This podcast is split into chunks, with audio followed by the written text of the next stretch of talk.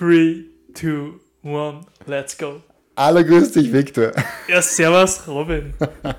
Äh, Podcast machen mit dir macht wirklich viel Spaß, vor allem das Vorgeplänkel schon. Weil das, ich kann es nur zurückgeben, es ist echt eine riesen... Eine riesen, Gaudi. riesen, riesen Freude. Äh, wir haben wieder viel zum Covern, es ist wirklich viel passiert. Äh, El Salvador, Tesla und vor allem auch Paraguay kommt jetzt als nächstes Land auch auf die Bitcoin-Schiene, genauso wie El Salvador. Aber El Salvador ähm, habe ich im ähm, Mittwochsvideo, glaube ich, schon gecovert mit, mit dem Steff. Ähm, Safe, ja. Richtig, richtig coole Sachen, was da vorangehen mit Bitcoin. Logischerweise, der Preis hat sich schon seit Ewigkeiten jetzt gefühlt stabilisiert. Wie langsam auf die 30.000 schon? Seit zwei Monaten oder einem Monat irgendwie so? Mm, Ich glaube, ein Monat kommt ziemlich gut hin. Ja. Auf jeden Fall ist sehr, sehr stabil unterwegs, Richtig. also in die 30.000er Grenze. Richtig, richtig stabil. Äh, Und ich habe vorher, bevor du gekommen bist, äh, was, was äh, einen Gedanken gehabt über unser finanzielles System. Ein bisschen einen, einen interessanten Gedanken. Und ich habe es dir vorher schon ein bisschen gezeigt, dieses Fiat-Boot, wie ich sie nenne. Und ich möchte das ganz kurz ein bisschen ähm, schildern, wie das, wie das machen mit dem Fiat-System und Fiat-Boot. Sehr gerne, ja. Ähm, also vorneweg einmal, äh, das ist ein bisschen inspiriert von Michael Saylor. Michael Saylor, der, der, der MicroStrategy CEO, hat einen ähnlichen Vergleich gemacht, äh, der aber nicht ganz so weit gegangen ist, ähm, aber im Endeffekt dasselbe Bild vermittelt hat. Und ich habe einfach das Bild noch ein bisschen weiter gezeichnet. Ähm, und man kann das momentanige äh, Finanzsystem, natürlich haben wir es abstrakt bezeichnet, äh, mit einem Boot vergleichen. Stellen wir sich vor, wenn man in einem Boot sitzt, ähm, das kein Loch hat, passt alles gut, da kannst du vorantreiben, muss nicht viel da, da kannst drauf liegen und das Boot, damit, dass es geschlossen ist sozusagen, hält sie alleine über Wasser. Was passiert aber, wenn du ein kleines Loch hineinpickst? Es kommt ein bisschen Wasser rein. Es ist nicht so, dass sofort das ganze Wasser reinkommt und das Boot runtergeht. Es kommt ein bisschen Wasser rein. Wenn ein bisschen Wasser reinkommt, sollte man das ganze Wasser wieder rausgeben, weil ja sonst das, Was- das Boot irgendwann untergeht. Also ich, erkläre jetzt ganz abstrakt Physik gerade, aber so, so ist es mit Booten. Ähm, und das Schöne ist, ähm, also das Blöde ist, wenn ein ein Loch drinnen ist, umso größer das ist, äh, umso schneller geht das logischerweise. Ganz klar, ja. Genau, und mein Vergleich, den ich jetzt mache, ist, ähm, wenn das Boot unser finanzielles System ist, in dem wir drinnen sind, dann sind die, bestimmen die, die, die Zentralbanken, wie groß das Loch ist, indem sie sagen, okay, so und so viel Schulden nehmen wir jetzt auf und so viel äh, jagen wir jetzt in das System rein. Und das Wasser ist sozusagen die Währung, die wir wieder, also die mehr oder weniger die Inflation, die wir wieder rausschütten. Und wer schüttet es raus? Meines Erachtens sind die, die wahren Opfer, wenn man das jetzt so nennen will, die Leute, die halt keine Investments haben. Die keine Aktien haben, die keine Immobilien haben und die keine Bitcoin haben. Das sind die Leute, die halt jeden Tag zur Arbeit gehen und halt arbeiten und das ganze, die ganze finanzielle Energie, die sie bekommen, das dann in Euro sozusagen speichern. Also ich nenne das einfach mal Euros, das Fiat-System sind der Euro, Dollar und so weiter. Bleiben wir einfach mal beim Euro, um es einfacher zu halten. Sprich, die Euros kommen sozusagen rein und werden halt wieder rausgeschaffelt, diese Inflation. Ähm, damit wir das ganze System über Wasser halten. Dass das Boot nicht untergeht. dass das oder? Boot nicht untergeht, logischerweise. Und wer sorgt dafür, dass diese Arbeiter brav arbeiten? Ganz abstrakt gesagt, das sind die Manager, das, sind die, das ist die Politik, das sind die, ähm, die Chefs, die Leute, die, die Ebene so dazwischen sozusagen, die dann sagt, okay, hey, du musst es effizienter machen, besser machen äh, und, und schneller schaufeln sozusagen, abstrakt gesprochen, damit das ganze Boot nicht untergeht, weil das sind so die Leute, ich will jetzt nicht diesen Sklaventreiber-Geschichtel, äh, diese Sklaventreiber-Vergleich machen, weil es deutlich besser ist wie früher beim Sklaventreiber. Aber im abstrakten, in der abstrakten Sichtweise ist es ein bisschen so, die sagen, hey, schneller schaufeln, weil sonst geht das Boot schneller unter. Äh, Und wenn wir natürlich sehr produktiv sind und sehr innovativ sind, dann fällt es teilweise gar nicht so auf, wie viel Inflation wir haben, weil unsere Techniken so viel besser werden. Das ist auch ein ganz guter Vergleich. Und wer sitzt jetzt ganz oben am Deck des äh, äh, Schiffes, des Bootes? Logischerweise die Leute, die die ganzen Aktien besitzen. Die Eigentümer, die Landbesitzer und die Leute, die sagen einfach das, das, das Eigentum haben. Weil die äh, kriegen dadurch, dass die Inflation reinfließt, ähm, einen höheren Wert. Ich lasse es einfach mal so, so, so abstrakt stehen. Und wir haben jetzt in, in der letzten, also vor 2020 war das eigentlich noch gar kein so großes Problem, weil das Loch noch nicht so groß war. Und Genau. wenn das Loch noch nicht so groß ist, dann kann man ein bisschen schaufeln und dann kriegen auch die Arbeiter mehr Pause, weil dann muss nicht so viel geschaufelt werden. Dann kann, kann, können sie die Arbeiter mal auch auf Sonnendeck legen und mal ein bisschen Pause machen und dann ist Investieren mehr oder weniger ein Luxusgut. Ja, dann wird das, das, dass ich investiere und dass ich mir auf Sonnendeck hauen kann, mehr ein Luxusgut und weniger das brauche ich zum Überleben. Und wie das gerade ausschaut, sehen wir in Venezuela, in Nigeria, äh, in Paraguay, auch in El Salvador. Dort ist die Währung wirklich schwach. Würdest, würdest du da sagen, dass da das, also dass das, das Loch im Schiff schon sehr groß ist, genau bei den Ländern? absolut, ja. Also genau das ist das, was wir äh, erleben in Venezuela, in Brasilien, mit, ich glaube Bezos heißt die Währung. Ist lustig, dass das ähnlich heißt wie der Jeff Bezos. Ähm, Nice. Nice, ja. Ähm, und, und das ist halt das, was wir erleben, dass dieses Loch in, in anderen Ländern so riesig ist. Und das ist auch, was mich arg antreibt bei Bitcoin. Weil einerseits muss man sagen, wenn man in Europa und in Amerika in Bitcoin investiert, ist es nur ein bisschen ein Luxusgut, weil wir eine relativ stabile Währung haben. Relativ. ja. Relativ Genau. stabile Währung haben. Zumindest bis vor 2020. Schauen wir mal, wie sich das in den nächsten fünf bis zehn Jahren entwickelt. Weiß man jetzt noch nicht, wie stark die Inflation kommt, aber bis dorthin relativ stabil. Ähm, aber in anderen Ländern, Venezuela, Nigeria und so weiter, da schaut es ganz anders aus. Und das Arge ist, die Länder sind nicht in der Minderzahl, die sind in der Überzahl. Sind 53 Prozent ungefähr, die eine sehr schwache Währung haben und die einen sehr starken Bedarf für Bitcoin haben. Wenn du anschaust, zum Beispiel Russland, da dann die Oppositionsparteien mit Bitcoin ähm, Zahlungen und Spenden sammeln, damit die russische Regierung nicht stoppen kann. Da, da, damit Bitcoin ist Boah. sozusagen ein Freiheits- ähm, für, ähm, Enabler für die Oppositionsparteien gegen Putin und so weiter, damit da was vorangeht. In China ganz stark braucht man da Bitcoin, weil, naja, da wird alles kontrolliert. Da, Mhm. Die wenn, wenn, du, sehr wenig Freiheit. wenn du irgendwas falsch machst, das ist null Freiheit mehr. Da kann man eigentlich nicht mehr von Freiheit sprechen. Ähm, Und das ist das, das, dieses, was wir heute in Europa und in Amerika noch nicht sehen, diesen Use Case von Bitcoin, wann wirklich ähm, die Währung ein bisschen in den Bach runtergeht. Mit ein bisschen Money, ein bisschen heftig. Oder wann halt dann autoritäre Regime, autoritäre Regierungen sie durchsetzen und du wirklich in Gefahr bist, dass deine, äh, dass der finanzielle Energie weg ist. Weil ganz klar ähm, können in, in China, wenn sie da einfach sagen, okay, das gefällt mir nicht, was du tust, du hast ein paar Millionen zwar, aber die nehmen wir da jetzt weg. Das ist dann so. Das ist einfach dann so passiert. Das Mhm. Aber gibt- in China ist noch nicht das System von Digital, also von digitalem Geld etabliert. Ich weiß nicht, ist das schon drinnen in China? Dieser Digital Yuan, Ja, oder Digital Money halt. ja, ähm, ich glaube, das wollen sie 2022 launchen so richtig. Mhm, weil dann sind wir richtig im Arsch. Ja. Weil dann, dann was ist, dann hast du keine Freiheiten mehr. Aber Ja. driftet vom Thema ab, ja. Das ist ein- wahnsinnig wichtiger, richtiger Punkt. Und bis jetzt war halt geprägte Freiheit Bargeld.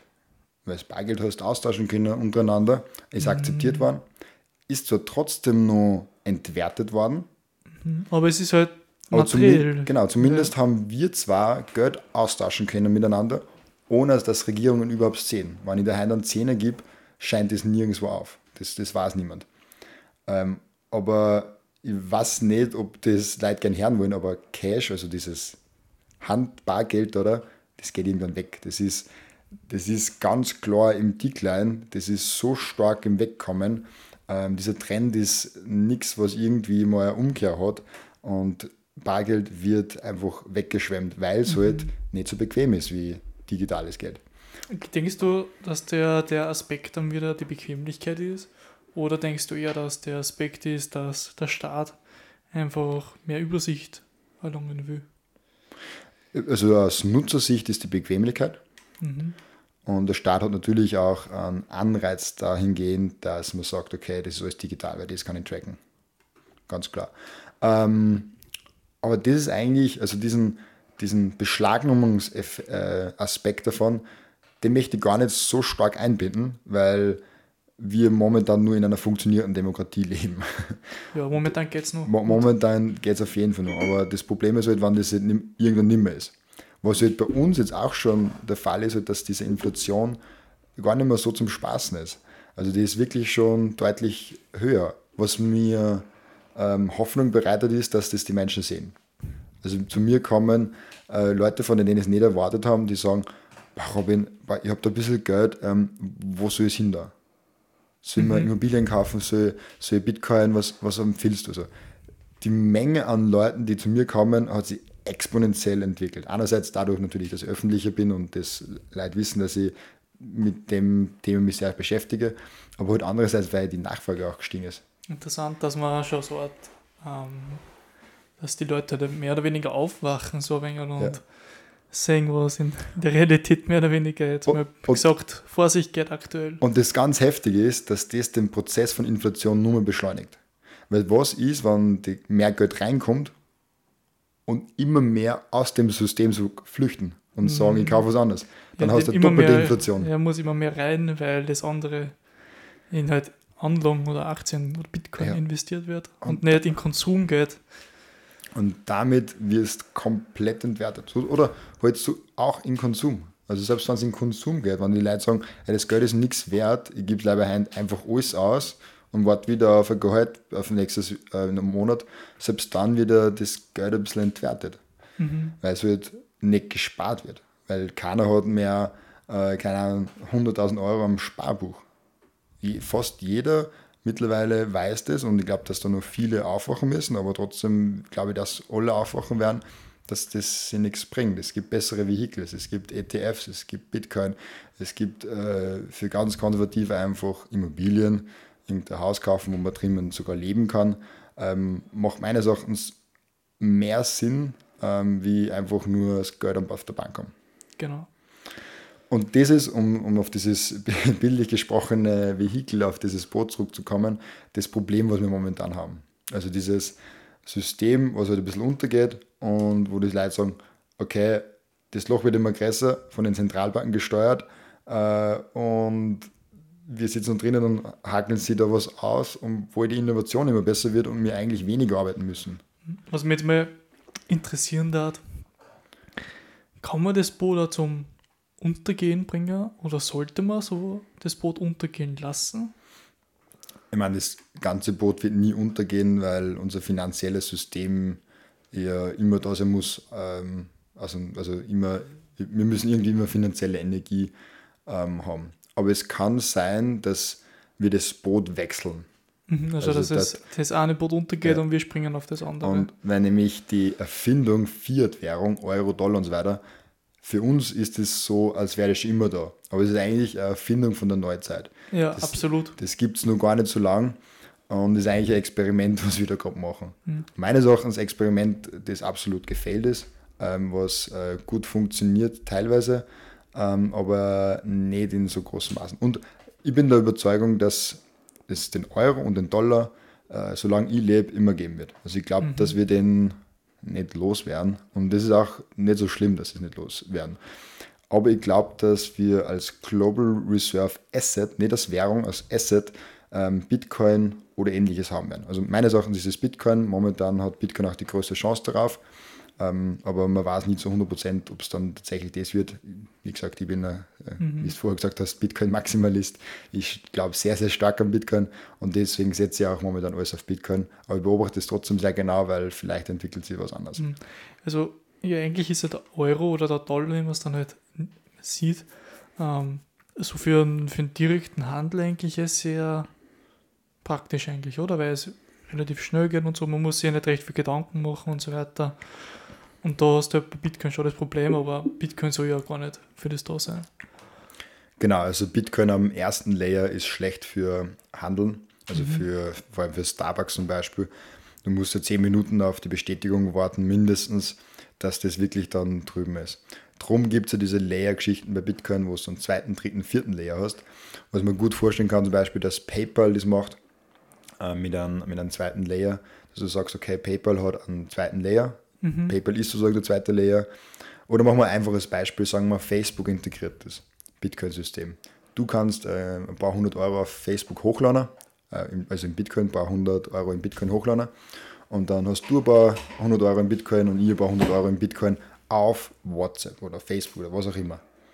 Und dann kann ich hergehen und ich schicke dir einfach ein bisschen Geld, weil du hast meine Pizza zahlt und dann würde ich das Geld zurückschicken. Dafür, muss man, dafür muss, müssen die Bitcoin nicht von Facebook weg. Ich vertraue Facebook, den Unternehmen, mit dem bisschen Geld, mein, mein ja, Cash-Reserven sozusagen ein bisschen, einfach, dass sie das richtig ähm, dir über, überschreiben.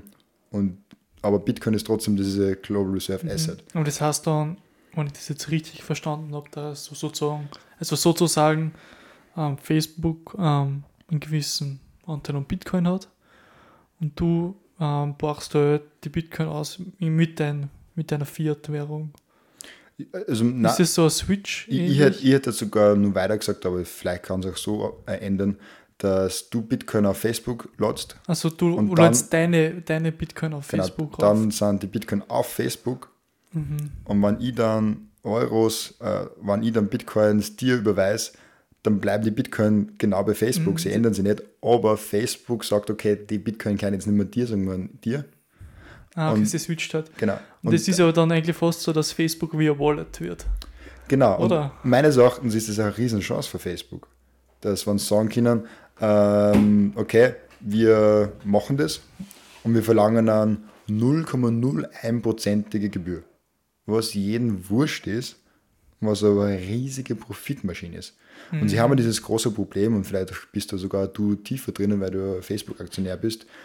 Ähm, wie machst du WhatsApp, äh, wie machst du mit WhatsApp Geld? Weil meines Erachtens machen sie immer noch nicht kein Geld mit WhatsApp, also, oder? Mm, nein, also gerade für einen Autonormalverbraucher nicht. Hm. Aber was ich jetzt so weiß, vielleicht ich es auch vorher schon gehofft, dass halt für Unternehmen nicht, also sie wollen nicht immer für Unternehmen immer freundlichere Struktur schaffen, dass halt auch WhatsApp mehr zur Kommunikation von Unternehmen genutzt wird, mhm. ähm, was jetzt dabei noch nicht so arg funktioniert eigentlich. Aber das war natürlich eine richtig gute Idee, dass man das da in WhatsApp einintegriert. Und du kannst eine kleine Gebühr drauflegen, was jedem egal ist, weil, äh, sagen, keine Ahnung, die Gebühr ist 0,01% oder sowas. Ist mir egal. Äh, ja, das, das, sind, das, das sind, nicht um. Das sind bei 8 Euro die Gebühr, äh, das sind nicht einmal Cent. Aber für, äh, für Facebook ist es eine riesen Profitmaschine. Und ich glaube auch, dass in die Richtung die Zukunft ein bisschen hingeht. Ich glaube, dass wir in Zukunft irgendwelche digitalen Wallets haben, wo Euros drinnen sind, wo Bitcoins drinnen sind, wo vielleicht noch Tesla und Facebook-Aktien drinnen sind. Das ist die ultimative äh, Zukunft, wo ich sage, okay, und da kannst du dann relativ schnell Bitcoin in Euros umtauschen und dann mit Euros billig kaufen oder sonst irgendwas. Mhm. Also sagen, Bitcoin ist sozusagen die Bausparer, das Sparvehikel und dieses Asset, was wir haben. Und Euro, also die lokale Währung, ist dann das, mit der, mit der du dann transferierst und handelst und was kaufst. Mhm. Was ich sehr interessant finde, ähm, ob dann vielleicht das sogar so ist, dass jede eigene Plattform so sozusagen ein Wallet hat, mehr oder weniger, und du dann auf einmal überall ein Wallet hast und dafür die Übersicht verlierst. Das, das kann durchaus passieren, meines Erachtens, weil das mit diesem digitalen Geld und diesen digitalen Wallets wird absolut kummer und jeder will ein Stück davon haben. Mhm. Also äh, Facebook will ähm, der, der, der Hauptbesitzer von deinem Geld und deinem Wallet sein, genauso wie Apple das sein will, genauso wie alle anderen Unternehmen das sein will, wie Google und so weiter. Und es kann gut sein, dass man dann ein Apple Wallet, ein Facebook Wallet, ein WhatsApp Wallet oder äh, ein Google Wallet hast oder Alles sonst war lustig. Ja. Und meines Erachtens ist es auch gut so, weil du brauchst auch beim, beim Geld, bei de, diesen Sachen, Wettkampf und Wettbewerb. Als du gute Produkte hast und zuverlässige Produkte hast und Produkte, die Privatsphäre schützen und so weiter. Wenn es nur einen gibt, ist Privatsphäre nichts wert, weil was haben die für einen Anreiz, dass sie Privatsphäre schaffen, wenn eh jeder das Produkt nutzen muss. Wenn es zwei, drei, vier gibt, nehmen sie Privatsphäre ernst, weil das dann ein Alleinstellungsmerkmal und das ist Leuten wichtig und sie müssen nicht das nutzen. Sie können das benutzen, was halt ähm, mehrere, mehr Privatsphäre hat. Mhm was wahnsinnig, wahnsinnig cool ist. Sehr, sehr cool. Ähm, anderes Thema noch, also über Bitcoin und Geld. ähm, wenn wir zuerst von, von, äh, von der Fiat-Währung geredet haben, von Euro und so weiter, und dass es ja eigentlich bei uns im System erst relativ neu ist. Also, weil, ich meine, wir kennen es nur so, aber eigentlich ist es ja was Neues. Ähm, das Ganze hat ja eine Zeit lang ja funktioniert, wie das Geld ja nur an Gold gekoppelt war, oder? Genau, ja. Und im Endeffekt war halt der Staatsabscheidung gesagt, wir, äh, mehr oder weniger intelligent, wir entkoppeln das Geld vom Gold und somit können wir einfach kontrollieren, wie viel Geld das wir brauchen. Oder? Eigentlich ist es mehr, so mehr oder weniger abgerennt. Also man kann es, also vielleicht wird mir Geschichtelehrer jetzt wegen der Detailhaftig, fehlenden Detailhaftigkeit vielleicht schlagen. Aber, aber, aber, im Grunde ja, also wir haben einen Goldstandard gehabt, weil Gold hat sich als das beste Asset durchgesetzt, weil es äh, logisch ist, dass Gold das beste Asset war damals. Ähm, mhm. Momentan ist Bitcoin. Ähm, und damals hat sich Gold durchgesetzt. Und dann hat es halt geheißen, okay, es ist aber irgendwie schlecht, dass die ganze Zeit mit Gold sein muss, weil Gold ist jetzt nicht so super zum Zahlen. Ja, es ist halt nur die, die, das Pack, wie praktisch das ist. Genau. Weil eigentlich war es ja von der Grundidee gar nicht so blöd, weil Gold hat ja, war ja eigentlich der Wertspeicher, weil es das halt nicht so vermehren aus China. Um, und im Endeffekt ist es genau das gleiche wie bei Bitcoin. Und das ist eigentlich das Coole. Das ist richtig. Ich, ja. ich fand es toll, wenn wir auf einen Bitcoin-Standard in, in, Richtung, in diese Richtung gehen würden. Und ich glaube, dass wir auch in diese Richtung gehen. Auch wenn wir es nie als einen globalen Bitcoin-Standard bezeichnen werden, glaube ich. Sehr lang zumindest nicht. Aber es ist ganz klar die Entwicklung in die mhm. Richtung. Und was jetzt dann passiert ist, ähm, vielleicht um die Geschichte zu ändern, Gold, Standard, okay, Münzen ist oft ein bisschen schlecht, wir brauchen irgendwie Scheine auch noch für größere Sachen und so. Dann legen wir einfach, okay, Scheine an, und das, dieser Schein ist ein Zertifikat dafür, dass du, du dein Gold abholen kannst in irgendeiner Zentralbank. So sind Zentralbanken entstanden. Äh, und dann sind irgendwann drauf gekommen, hey, die Leute verwenden eh immer diesen Schein. Und dann sind Krisen gekommen und dann so, hey, es war jetzt gerade gut, weil wir mehr Geld im System haben. Wie machen wir mehr Geld im System? Ja, geben wir ein paar mehr Scheine aus. Weil die Leute vertrauen dem Schein und, und Geld ist immer Vertrauenssystem. Mhm. Ähm, und so ist es ein bisschen entstanden und ich glaube 1930 oder so, ich weiß auch nicht mehr, welcher amerikanische Präsident das gemacht hat, da hat den Goldstandard dann aufgehoben. Und es ist sogar so gewesen, dass äh, Gold zu einer gewissen Zeit in der Geschichte ähm, beschlagnahmt worden ist. Da war es dann illegal, dass du Gold besitzt. Und da waren die Staaten tatsächlich sehr dahinter, dass dieses Gold äh, wegnehmen und, und, und sagen, hey, eine Gefahr, weil wir kontrollieren das Geld nicht mehr. Mhm. Und das war halt diese, dieser Punkt in Geschichte, wo halt das Ganze ein bisschen umgekippt ist. Ähm, aber meines Erachtens gehen wir rein von der Entwicklung her ein bisschen wieder zurück. Ein bisschen wieder mehr in individuelle Rechte, individuelle Freiheit und so weiter. Ich würde sogar sagen, wir gehen sehr stark zurück. Mhm. Weil momentan, also ich habe so das Gefühl, was ich so wahrnehme. Wenn wir in Europa also, sind. Ja.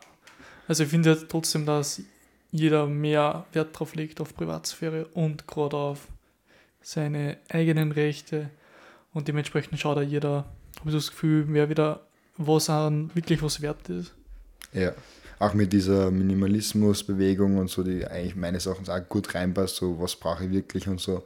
Also ich gebe dir voll recht, dass wir gehen immer mehr in diese Richtung und ich glaube, dass wir das dem Internet zu verdanken haben ja, jeden Globalisierung Fall. zu verdanken haben. Ich glaube, ohne Internet hätten wir jetzt nicht immer ansatzweise, oder schon ansatzweise, aber nicht diese ähm, Rechte. Davor natürlich, was der Druck, Massendruck war auch schon, es war so ein Vorschritt zum Internet, aber weitem nicht das, weil Massendruck kannst du wieder an einer zentralen Stelle kontrollieren. Und das Internet war eigentlich das erste, was dezentral war und was du nicht so wirklich verhindern kannst was, was wirklich ähm, individuelle Rechte eingeräumt haben, was, was äh, bis jetzt immer noch arg sind, dass wir solche Sachen haben. Dass wir wirklich so, so einer Typ 1 Gesellschaft werden, wo wir einfach so zu anderen Menschen auf der ganzen Welt äh, Verbindungen haben können. Mhm. Und du siehst wieder, das Internet in China nicht ganz so frei.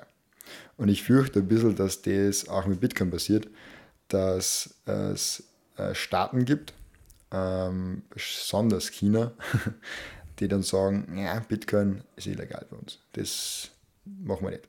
Der Vorteil, den du bei Bitcoin hast, wenn China das nicht einführt, Bitcoin, werden sie enorm davon ähm, Schaden nehmen, weil es einfach von den gesamten ähm, Mitwachstum von der ganzen restlichen Welt nicht mit profitieren können. Mhm. Sprich, ich glaube, dass ähm, Bitcoin in China eine größere Rolle spielen wird und eine bessere Rolle spielen wird wie das Internet jetzt. Weil in China ist nach wie vor äh, Google und so weiter verboten, Facebook und so weiter verboten. Die sind ja wirklich. Ist wirklich verboten oder was? Facebook? Ja, mit, mit einem VPN kommst du hin. Also die ganzen amerikanischen Startups machen ja kein, kein Geschäft in China. Ah. Apple zum Beispiel ist einer der wenigen, die es tatsächlich in China gibt. Die haben es geschafft. Aber der App Store in China ist ein anderer wie der auf der restlichen Welt. Es gibt oh. viele Apps, die es dann in China nicht hast. Und das ist, also das ist wirklich, also die, die Kontrolle, die es in China gibt über deren Bürger, ist heftig. Und, und das, und das sage ich und ich habe mich nur oberflächlich damit beschäftigt. Wie, ich glaube, wenn man tiefer reingeht, ist es nur viel heftiger. Wie, wie stabil ist die Währung in China? Ist die auch schon so extrem, ähm, sagen wir mal, so inflationär, mehr oder weniger? Ähm, China hat den großen Vorteil, dass sie, äh, sagen wir so, dass die, dass die Sklaventreiber, von denen ich vorher gesagt habe, die, diese mittlere Schicht Management und Politik und so weiter, ähm, wirklich sehr stark darauf schauen, dass die mhm. Leute sehr fleißig sind und sehr stark viel arbeiten. Ja, da haben wir schon fast gedacht, weil gerade wenn der Staat so Macht über das Volk hat, dann hast du aus, aus, aus, aus Volk, aus die ganzen Bürger und so weiter gar nicht die Chance, dass du wirklich da irgendwo dagegen laufst. Ja. ja oder einfach die dagegen wehrst. Ja, und das ist halt äh, ein großes Problem. Äh, und ob man es glaubt, es, es gibt ähm, bei mir, ich hab, bin daheim ein bisschen so draufgekommen, ähm, dass man in Bitcoin investiert. Das hat den Grund in Europa, dass man finanzielle Freiheit erreicht. Das ist so der größte Grund, warum man in Bitcoin investieren sollte. Der zweite Grund, und meines Erachtens ist der Grund fast nur besser und noch fast viel größer und viel selbstloser auch, ist, dass es für andere Menschen auf andere Flecken heute ähm, schon äh, ein Lebensding ist. Es gibt, äh, es gibt äh, kleine Dörfchen irgendwo in Venezuela, wo, wenn es Bitcoin nicht gab, die nicht wissen, wie sie Geld äh, herumchauffieren könnten. Oder irgendwie Geld von daheim kriegen oder Geld nach Heim schicken oder sowas. Das ist enorm, was Bitcoin da schon für eure ähm, Lebenssituationen verbessert für Menschen. Einfach weil es halt ähm, permissionless ist, weil es borderless ist und so weiter. Ähm, und das ist halt meines Erachtens ein Grund, auf den ich sehr spät erst eigentlich draufgekommen bin, wie heftig dieser Grund ist. Aber der immer mehr zu diesem Grund ist, warum ich so stark an Bitcoin glaube. Nicht nur, weil es halt für mich ein Mittel dafür ist, dass ich irgendwann finanziell frei werde, sondern vor allem auch, weil es ein Mittel dafür ist, dass du auf andere Teile der Welt überhaupt äh, ein Leben ermöglicht. Mhm. Boah, um, um, um, um, um, es wirklich so heftig auszudrücken. Und darum dieses, dieses heftige Bootbeispiel, weil ich immer das Bootbeispiel immer noch nicht fertig gemacht, weil es gibt ein anderes Boot, das kein Loch hat. Bitcoin hat kein Loch, das hat immer 21, maximal 21 Millionen Bitcoin, wird nie mehr werden, ist unkorruptbar, ist borderless, permissionless, wie wir eh schon gesagt haben. Und die ganzen Bitcoiner schreien so, ey, da kommt's um, kommt's um. Äh, und die Arbeiter so, aber es ist so gefährlich, da um mich springen. Es ist das Wasser, ist tief, es ist volatil. Ähm, es ist volatil, volatil. geil. Also, und, und, und das ist, darum bin ich auch so laut darüber. Also darum rede ich auch so viel über Bitcoin und jeden Tag. Ähm, einerseits möchte ich historisch korrekt sein. Ich möchte, dass das jeder mitkriegt, dass ich äh, 2020 schon gesagt habe, hey, Bitcoin. Ähm, und, und, und das ist halt ein ganz großer Grund für mich, weil es halt wenn ich nur einen erreiche, der sagt, okay, äh, ich schaue mir das näher an, ich informiere mich näher, ich schaue mir halt wirklich an, was ist das, dann ist das schon ein Erfolg für mich, weil sein Leben wird sich wahrscheinlich verändern. Er wird nicht von der Inflation gefressen. Weil schauen wir sich Inflation vor 2020 an. In 50 Jahren hat der US-Dollar 80% an Wert verloren. Vor 2020. 2020 alleine sind 35 Prozent von der Geldmenge in Amerika gedruckt worden. Also du hast 50 Jahre Druckerei in Amerika und 35% sind nur in einem einzigen Jahr äh, gedruckt worden. Das ist so, so enorm, weil das ist so eine große Menge Geld. Und was passiert? Es wird einfach komplett eingeflutet wie, ah ja, nix. Druckt man mal 35%, ist ja, weil es wurscht ist, es ist unglaublich.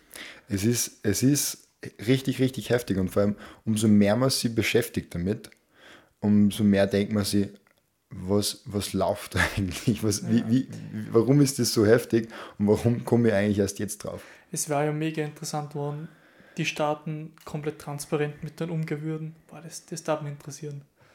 Weil es, die, die Zahlen sind ja, schätze ich mal, stark nicht vom Staat ausgegeben.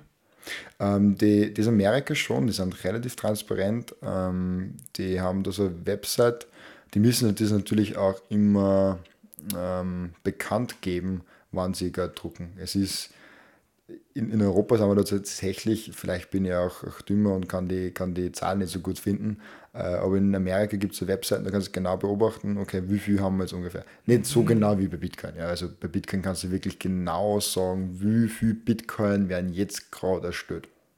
Wie gesagt, das hat ein Cap, also es wird nie mehr wie 21 Millionen geben, aber jetzt sind wir bei 19 Millionen und in den nächsten äh, 100 Jahren circa kommen ja noch äh, ein paar Coins dazu nicht mehr viel, weil, wie gesagt, wir haben jetzt in, innerhalb von 13 Jahren 18, 19 Millionen Bitcoin äh, gemeint, abgebaut sozusagen und die restlichen drei kommen jetzt halt noch. Äh, ja, sehr viel, also langer Zeitraum.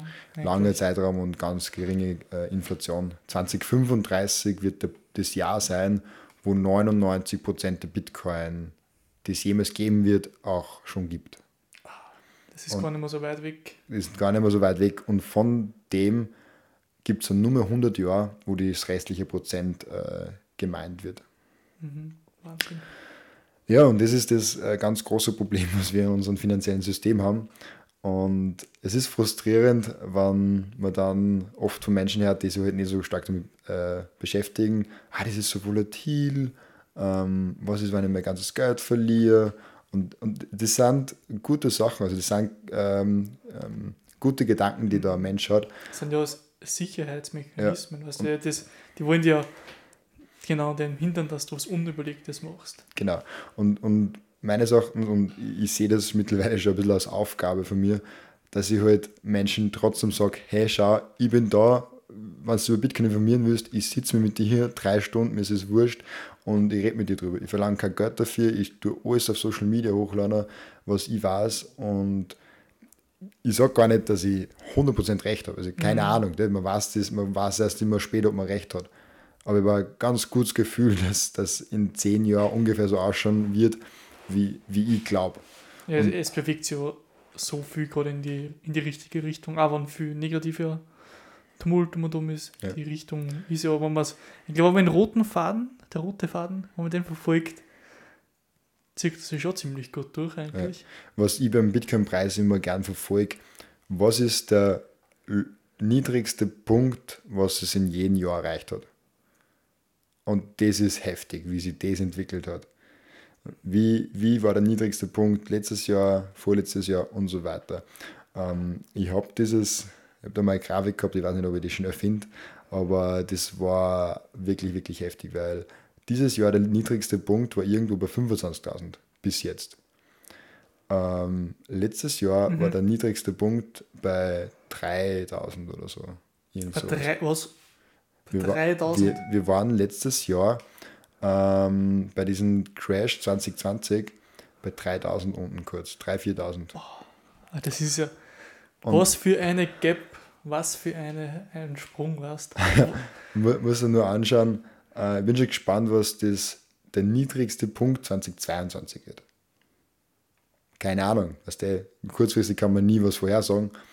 Aber ich bin mir zu 99% sicher, dass höher wie 25.000 wird.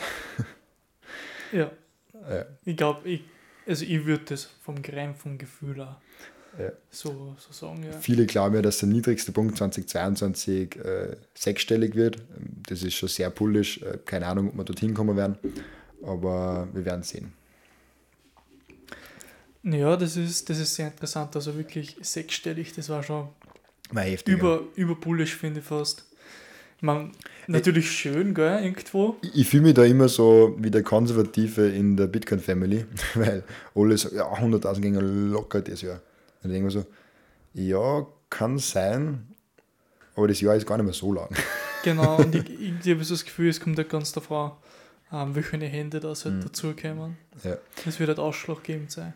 Ja. Ich meine, was ganz interessant ist, dass die großen und Investoren immer mehr werden und auch immer höheres äh, reingeben. Es war vor kurzem eine Umfrage zwischen Hedgefondsmanager und da ist rausgekommen, dass eigentlich fast alle Hedgefondsmanager, irgendwie so 90, 95 Prozent, gesagt haben, okay, äh, Bitcoin braucht's. Also du brauchst mittlerweile eine Bitcoin-Strategie. JP Morgan, der Jamie Dimon, dieser ganz große Bitcoin-Gegner, und selbst er hat gesagt, wir haben eine Bitcoin-Strategie. Nicht, weil ich das will, sondern weil es unsere Kunden verlangen. Und deswegen muss er Bitcoin-Strategie implementieren, deswegen muss er Bitcoin kaufen und deswegen muss er auch für die Kunden eine Bitcoin-Strategie entwickeln. Das ist das Geile. Selbst wenn da einer oben steht, dem das Ganze kehrt und der das kontrolliert, der sagt, ich will das nicht, der sieht den, äh, die Nachfrage, was die Kunden haben und sagt, okay, ich will mich nicht dagegen wehren, weil sonst mache ich mich unbeliebter bei den Kunden und verliere vielleicht Geschäft und deswegen mache ich es. Ja, Auch ganz cooler Punkt vielleicht. noch. wie, wie groß das der, die Wirkung schon geworden ist von, von, ja, von den ganzen Leuten und der ganzen Gesellschaft und so Enorm, weiter. Vielleicht nur ein letzter Punkt zum Abschluss. Ähm, General Motors, das passt nämlich ganz gut dahin, äh, hat der CEO vor kurzem gesagt, okay, wenn wir Nachfrage hören, ähm, also er ist gefragt worden wegen Tesla, weil es Tesla nicht akzeptiert hat, dann akzeptiert hat und dann wieder nicht akzeptiert hat. Ähm, da ist er gefragt worden, okay, wie steht ein General Motors dazu, kann man sich das vorstellen, dass man das auch akzeptiert. Und er hat gesagt, General Motors hält nichts auf davor, dass Bitcoin akzeptieren. Und wir werden prüfen, ob da der Kundennachfrage da ist und werden das dann auch akzeptieren. Wenn Kunden das verlangen, machen wir das. Und das Große ist, bei so einem großen Konzern musst du immer denken, wenn ein CEO öffentlich über sowas redet, dann waren vorher schon Meetings über das. Dann waren vorher schon drüber geredet. Und die haben, und das kann ich fast garantieren, an den Tag, wo Tesla gesagt hat, wir akzeptieren das, haben die Meetings gehabt, sollte man das auch machen. Und dann, Ja, auf jeden startet, dann startet ja der Prozess. Dann schauen einmal die Rechtsleute drüber. Dann schauen die Marketingleute drüber. Dann schaut der CEO, verhandelt mit den und den und den. Das dauert, in so einem Konzern dauert das Wochen, teilweise Monate, bis da wirklich was zustande kommt. Also halt, weil es halt nicht Tesla ist, wo ein CEO dort steht, der alleine Entscheidungen treffen kann. Sagen wir, weil da halt viel involviert ist und man auf da viel verschiedene Meinungen eingehen muss, fast wie in einer Demokratie eigentlich. Und das ist das Große und es ist eigentlich meines Erachtens nur mehr eine Frage der Zeit, bis äh, ganz große Unternehmen wie GM, die über 120 Milliarden Euro Umsatz haben, die sagen, wir akzeptieren es und legen ein bisschen was auf Balance Sheet. 1%, 2%, 4%, tut dann nicht weh, ist aber riesig für Bitcoin. Ja, das ist enorm. Ja. Hat nur so eine kleine Prozentzahl, das ist schon heftig. Ja, das war sehr interessant, aber das heißt, es kommt nochmal jetzt drauf an, wie die, die Kundennachfrage ist. Ja, meine, Kundennachfrage ist auf jeden Fall da. Also Leute zahlen gerne mit Bitcoin. also es gibt viele Retail-Investoren, die das äh, gern machen. Du musst ja auch denken, in Amerika äh, haben mehr wie ein Viertel der Erwachsenen Bitcoin. Mhm. Mehr wie, so ein, mehr wie ein Viertel von der Erwachsenen haben ein bisschen Bitcoin. Ja, also ähm, ich glaube, nur ganz wenige haben wirklich viel. Mhm. Aber ein Viertel von den amerikanischen Erwachsenen haben Bitcoin. Ich habe leider noch nie eine europäische Studie oder Umfrage, wie gesagt, das ist eine Studie, Umfrage, aus der, wo man dann hochrechnen und so. Sie sind nicht jeden einzelnen durchgegangen. Es kann natürlich auch 15% sein, es kann auch 30% sein. Ähm, aber ich habe sowas in Europa noch nicht gesehen und nicht gefunden. Und viel cooler ist, glaube ich, auch diese gesamte Zahl. Ähm, momentan haben wir so zwischen 100 und 200 Millionen äh, Bitcoin näher, also die Bitcoin haben. Das ist eigentlich so wenig. Es ist aber wenig, irgendwie hat dann eh, Amerika ist wahrscheinlich den größten Anteil, oder? Ah, Also einer der größten Anteile. Amerika hat einer der größten Anteile, ja. also ich weiß gar nicht, ähm, wer tatsächlich den größten Anteil hat, aber Amerika in, in, sicher in, sein. in Deutschland sind besonders viele Nodes, was mich ganz äh, schockiert hat, dass es in Deutschland so viel ist. Mhm. Es gibt ja diese Knotenpunkte, wo du dann den overladen kannst und laufen lassen kannst, wo du dann immer die ganze Bitcoin- Bitcoin-Geschichte hast auf deinem Ding. Ähm, ja, also das ist auch spannend. Ja, auf irgendwas wollte ich hinaus mit damit. Ähm, Ja, es wird immer größer. ah, genau, genau. Ähm, Michael Saylor und meines Erachtens, also ich, ich stimme mit dem Typen einfach so sehr überein. Äh, der hat gesagt, äh, und da bin ich absolut bei ihm, dass es in den nächsten fünf Jahren von diesen 100 Millionen auf eine Milliarde Menschen gehen wird. Ganz natür natürlich durch diesen Netzwerkeffekt von Leuten, die sagen, boah, das funktioniert und verzöhnen es weiter. Ähm, rein aus Marketing-Sicht, also rein, wenn du das anschaust, als einer, der, keine Ahnung, User Growth oder Marketing sich voll spezialisiert, musst du einfach sagen, okay, das wird in diese Richtung gehen. Und das wird zwar den Preis nicht enorm treiben, es wird eine Org treiben.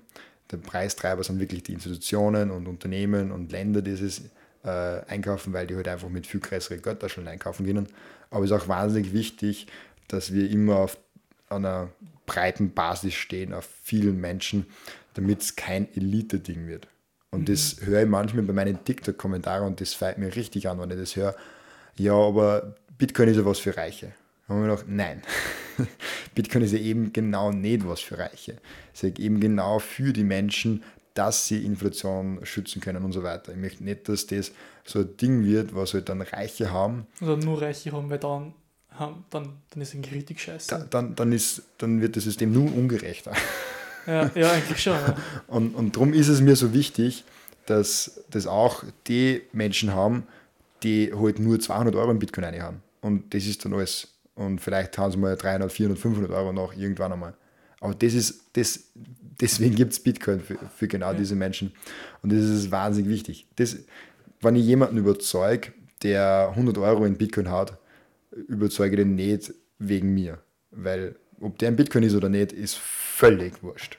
Das ist auf so einem hohen Level wurscht, dass eigentlich jede Zeit, die da reinsteckt, verschwendet ist.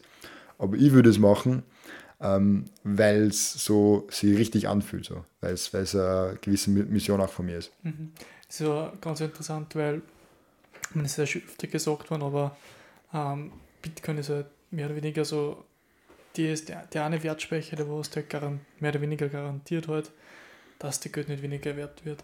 Und gerade in Amerika oder so sind, glaube ich, insgesamt 50% investiert und die Hälfte, die andere Hälfte nicht. Also im Allgemeinen jetzt.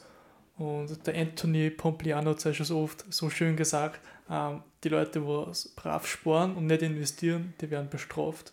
Und die, was sparen und investieren, ja, die werden belohnt eigentlich. Und das ist halt das Orge. Jeder ist voll auf Sparen ausgelegt und dann investierst du nicht rein. Und im Endeffekt wirst du bestraft, dass du was auf die Seiten tust. Ja. Wenn man Sparer ist, rein auf Euros, ich, ich, hasse das, wenn ich so radikal ausdrücken muss, aber man ist am Arsch. Mhm. Es ist, äh, ja, es ist leider so. Also wenn es nur Euro, ich sage immer, wenn es mehr wie 5000 Euro am Sparkonto hast, ähm, ist eigentlich ziemlich, äh, schaut es gar nicht so gut aus. Also das sollte man eigentlich irgendwie wo investieren. Voll. Und, und, und, und selbst wenn es nicht Bitcoin ist, selbst wenn man sich eine kleine Wohnung damit kauft, selbst wenn es ähm, irgendein ETF ist, weil ETFs sind im Endeffekt auch gut, weil die ganzen Unternehmen irgendein Bitcoin kaufen werden und, und, und halt auch mit der Wirtschaft mitwachsen und so weiter. Also se selbst wenn es ein ETF ist, selbst wenn es ein MSCI World ist, also die, investieren kannst ist so wichtig. falsch machen. Ja. Ja, Sehr geil, ja. Das war, Ja, dann. glaube ich, ein gutes der Schlusswort, oder? äh, Investieren und, und habe die Ehre. Und habe die Ehre, jawohl.